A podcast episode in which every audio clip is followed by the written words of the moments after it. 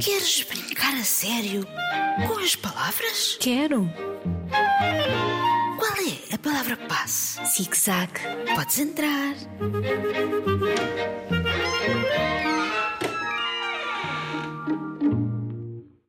Olá, Isabel. Olá, Margarida. Olá, queridos ouvintes. Temos histórias para ler. Temos, temos, pois. No último programa pedimos uma história que tivesse palavras com A, E, I ou U, mas duas vezes lá dentro por esta ordem. Vou ler a do Martim, de 8 anos.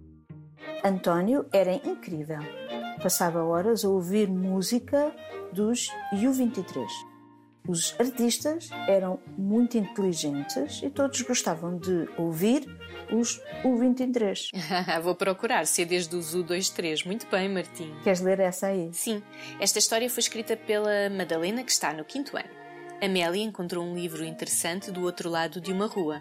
Achou que era bom lê-lo e irritou-se quando o Oscar disse que era dele. Uma desgraça. O Oscar podia ter-lhe emprestado o livro. Pois podia. Então, vamos desvendar o que vai ser o próximo desafio?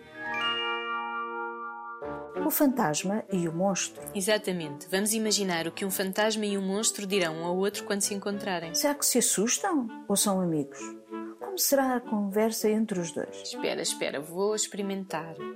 O que estás aqui a fazer, monstro? Eu? Nada, fantasma, estou só a ver a vista. Num corredor à meia da noite. Achas que vou acreditar nisso? Queres é assustar os miúdos? A mim não me enganas, fantasma. E tu, monstro, não devias estar numa caverna? Muito bom. Eu não queria viver nessa casa. Hum, Nem eu. Não bastava um, havia logo dois. E se fosse assim?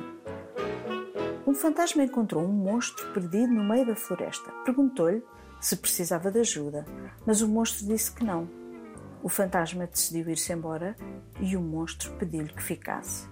Queria muito conversar com ele, afinal, era um monstro bebê. Oh, que fofo.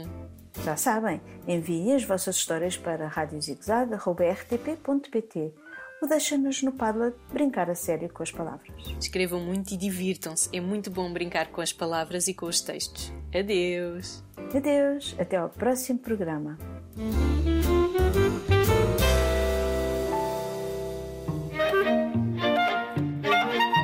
Podes voltar. Palavra passe. Zig-zag. zigzag.